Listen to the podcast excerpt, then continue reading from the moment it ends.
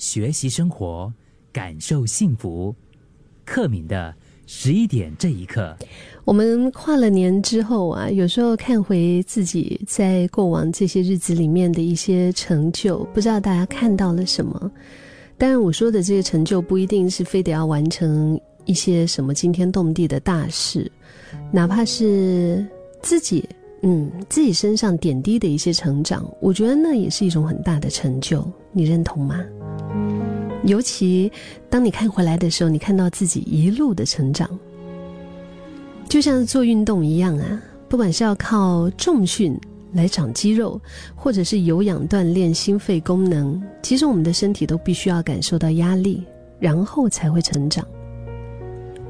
即使我们理智知道说这是理所当然的事情，可是呢，整个过程还是不会太舒服，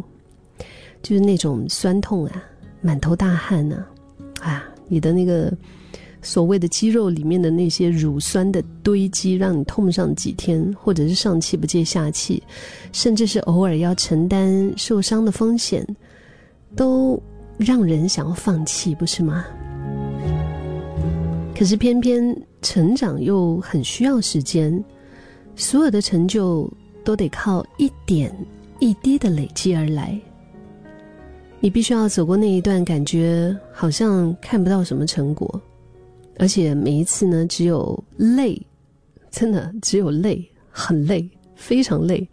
那种那种那种时期，我们可以把它叫做撞墙期吧。真的是很想要去撞墙的感觉，而且还得要一直坚持着一段时间不放弃啊。然后接着你回过头去看，去比较，你才会发现说自己。哎呦，不错哦，竟然有这样子的一个成长。你说个人的成长之路和身体能力的成长也没有什么不同。你大概知道自己的能力边界，好像有一个目标，然后也模模糊糊有一个成长的方向和可行的行动方案。有时候你可能会觉得，哎呀，算了啦，眼睛一闭，想说管他的就冲了。但是也常常在一种。因为我们看不到未来嘛，对吗？所以我们可以说，那个那个路程啊，可能是以未知的，也可能是很辛苦的，就很想要半路的时候，我们就停下来，就想要放弃了。可是，在这个时候，不能适应改变，忘了前进，而留在原地，就需要承担真的有可能承担某一些啊，夸张一点叫做被洪流吞没的风险。你看啊，卖底片的柯柯柯达，你还记得吗？还有手机公司摩托罗拉，摩托罗拉，你想一想，我们看历史上有多少举世闻名的大公司，它不也是就是在不改变当中，就渐渐就被大家忽略了，嗯，甚至是遗忘了。所以认真来说的话，觉得改变很危险，又不愿意改变的话，那才是危险呢。所以，如果你决定 就是选择成长啊，那今天就勇敢的去扩大你的舒适圈。人生的这个挑战呢，往往不是线的一条线，它不会是顺顺的涨上去的，而是会有一个跟我们现在能力之间的一个落差，甚至有的时候我们还要真的是。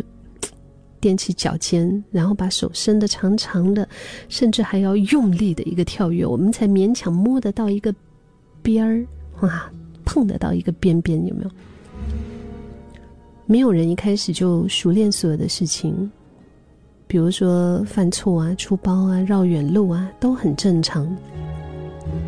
就像没有人在成为父母之前就一定会带小孩，没有人知道当主管是怎么一回事，直到你真的被升职，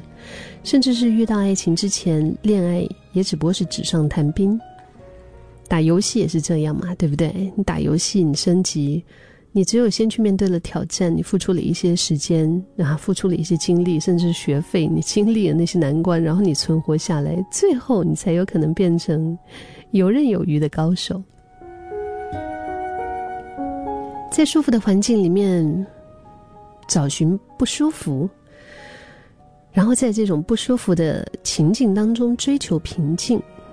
这样的平衡或许才是能够伴你走的又久又远的人生。